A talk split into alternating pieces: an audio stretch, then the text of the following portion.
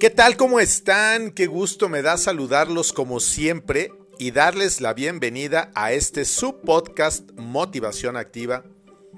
Yo soy Gustavo Goñi y el día de hoy quiero que hablemos acerca de la muerte. Todos procuramos sacarle la vuelta al tema de la muerte, aunque esto a veces nos signifique quedarnos con más preguntas sin respuestas y más dudas que cuando ni siquiera habíamos pensado en ello. Es evidente que a nadie nos gusta hablar de la muerte porque es un tema que todos lo hemos visto o lo habíamos visto de una manera, digamos, lejana. Esto no quiere decir que la muerte no haya tocado seguramente tu casa, tu familia o alguien muy cercano.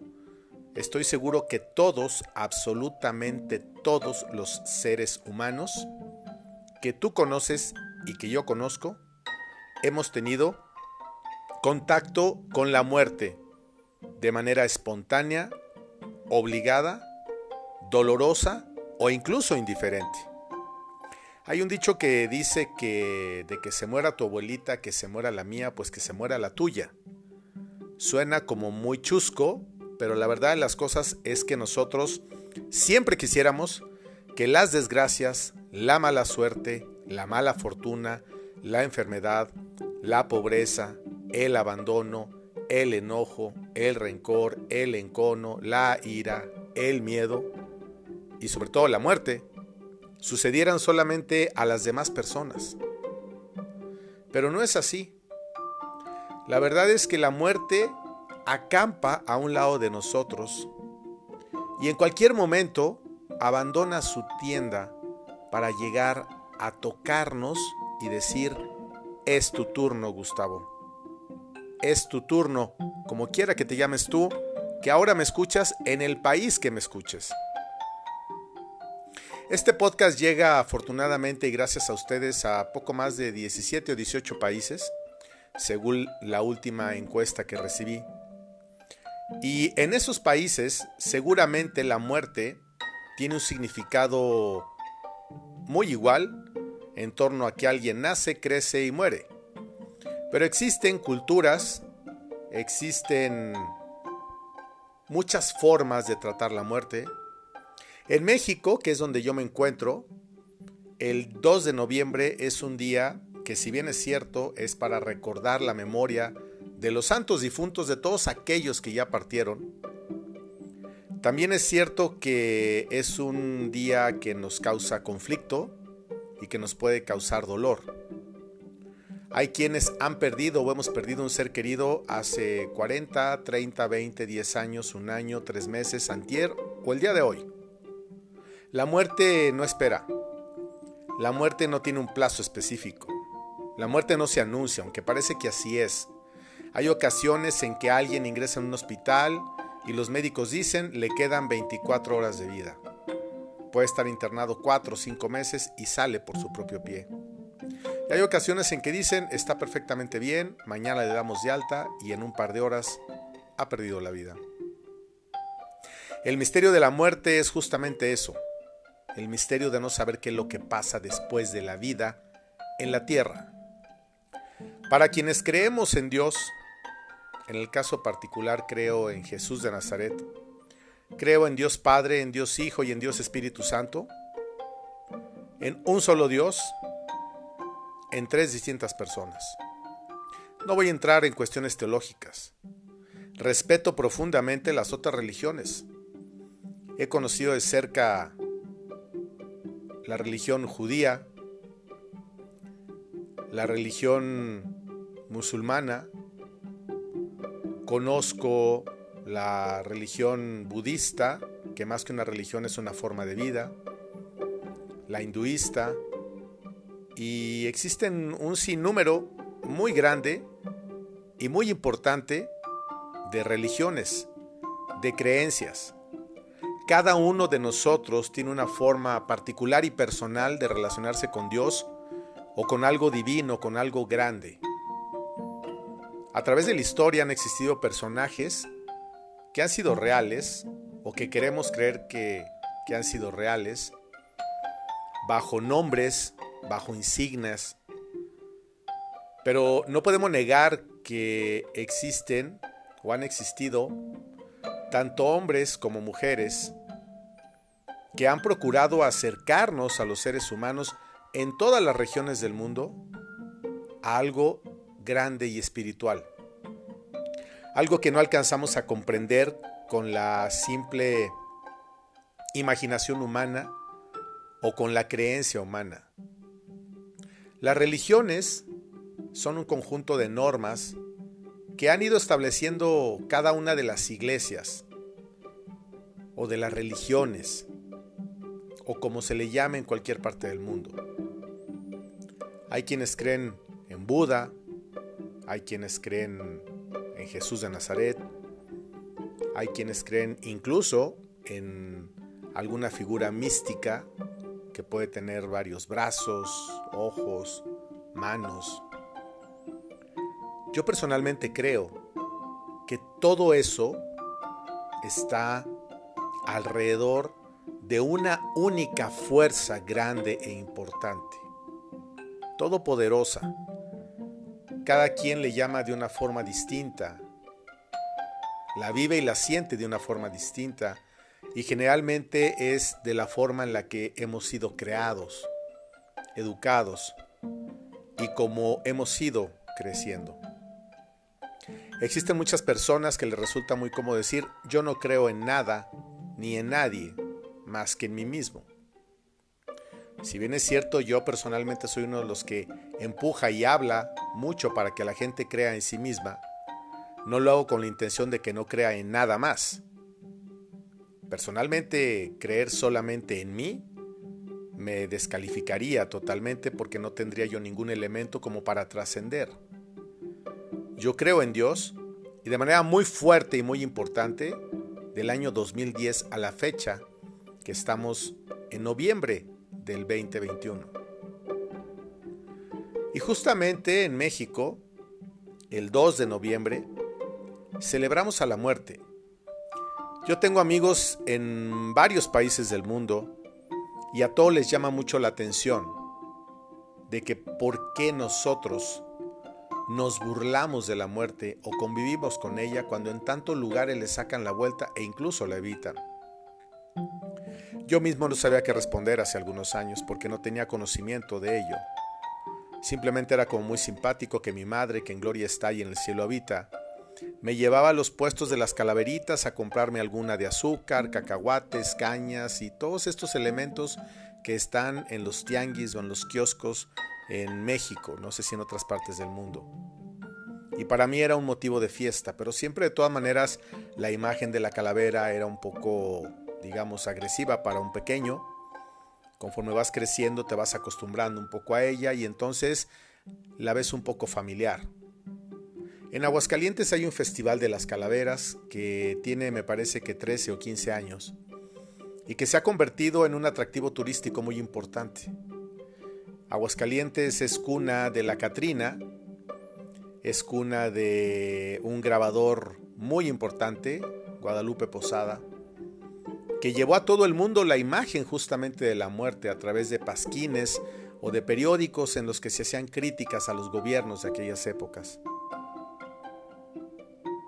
Le llama la atención a la gente el tema de una muerte con la que se conviva incluso en los hogares, porque hay una tradición arraigada, no en toda la sociedad, pero en una gran mayoría, de colocar algún lugar en el comedor o en una pequeña esquina, en una mesita, un altar, un altar que más que ser un altar religioso, es una especie de monumento pequeño que se monta durante un día para honrar a quienes ya no están entre nosotros, quienes ya no están en la tierra. Generalmente se coloca la fotografía o las imágenes de las personas que han partido, que por orden cronológico podrían ser los abuelos, los papás, hermanos, hijos, algún vecino, un amigo, un artista, vaya qué sé yo, y él, en, ese contenido de ese pequeño lugar, de ese sitio, se coloca pan de muerto, que es un pan muy rico, a mí me encanta. cacahuates, guayabas, frutas de la temporada. Y hay quien también pone algunos elementos que eran eh, favoritos de quien ya no está. Un tequila, una cerveza, un cigarro, café, piloncillo, mole, arroz, en fin. Con la idea de que es posible que reciban el permiso de su autoridad divina de cada uno de ellos, de venir unos instantes a casa a convivir con sus familias y consumir algo de, lo que le han puesto. Que yo sepa, estos llamados altares de muertos, pues están siempre igual. No es que de pronto al otro día ya no esté el pan, o ya no esté el arroz, o esté la mitad del mole, o se hayan fumado el cigarro, o se hayan tomado la cerveza, o bebido el tequila. Esto no sucede, porque es un hecho que quien se va, se ha marchado para siempre. Para quienes creemos en Dios como su servidor, puedo decirles que justamente en este año 2021, de manera específica el 24 de febrero, mi señora madre, doña Raquel Goñi Zavala, trascendió de la tierra al cielo.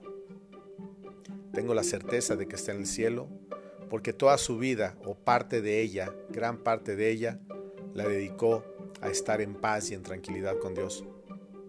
Fue una mujer buena, fue una mujer honesta, que tuvo errores igual que cualquier persona, pero que al final del día, durante poco más de 12 años, estuvo abrazando las pruebas que Dios le ponía, que si bien es cierto no fueron duras ni difíciles, pues sí tenían que ver a lo mejor con un poco de soledad, con el tema de que su rendimiento físico no era el mismo, su movilidad estaba cada vez más comprometida y un sinfín de cosas más. Vivió con mucha dignidad los últimos meses de su existencia, y es una vara muy alta que, me dejó a mí para, para hacer lo mismo porque nunca escuché que se quejara, nunca renegó, nunca nada, era como una niña pequeña que dependía totalmente de los auxilios de, de sus hijos y en este caso pues más de mí porque toda su vida estuve cerca de ella. Para mí fue una gran satisfacción que ella partiera en paz, tranquila y en casa, que no le tocara el COVID ni ninguna enfermedad eh, complicada como puede ser un cáncer, un Parkinson, eh, un Alzheimer y tantas y tantas enfermedades que hay. Mi madre durante toda su existencia de 88 años solamente una vez estuvo en el hospital y fue un par de días cuando fracturó su cadera. Yo recuerdo que anteriormente cuando veía los altares de muertos colocados en algunas casas o a través de las redes sociales o en los lugares públicos, pues yo los admiraba mucho y los veía y decía, oh, qué bonitos, trataba de entenderlos. Pero es muy difícil cuando ya tú tienes que poner un espacio grande o pequeño para un ser tuyo que ha partido.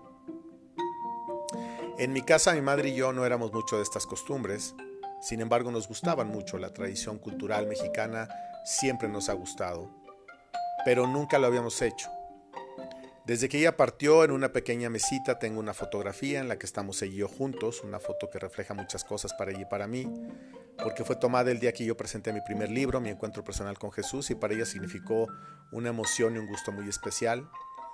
Tengo también a un lado eh, una imagen de la Virgen que le trajeron de Lourdes, en Francia, o en Fátima, no, recuerdo si fue de, fue de alguno de estos lugares, Medjugorje, Lourdes, Fátima, no lo sé. Del otro lado una imagen de la Virgen de Guadalupe, que era muy, muy guadalupana. De hecho yo a ella le debo esa devoción porque desde, niño me llevaba a visitarla y se me quedó como una costumbre. Y coloqué una pequeña velita y además un pequeño ramo de cempasúchil, que es una flor eh, con un color naranja muy bonito y que es eh, eh, muy típica de este tiempo.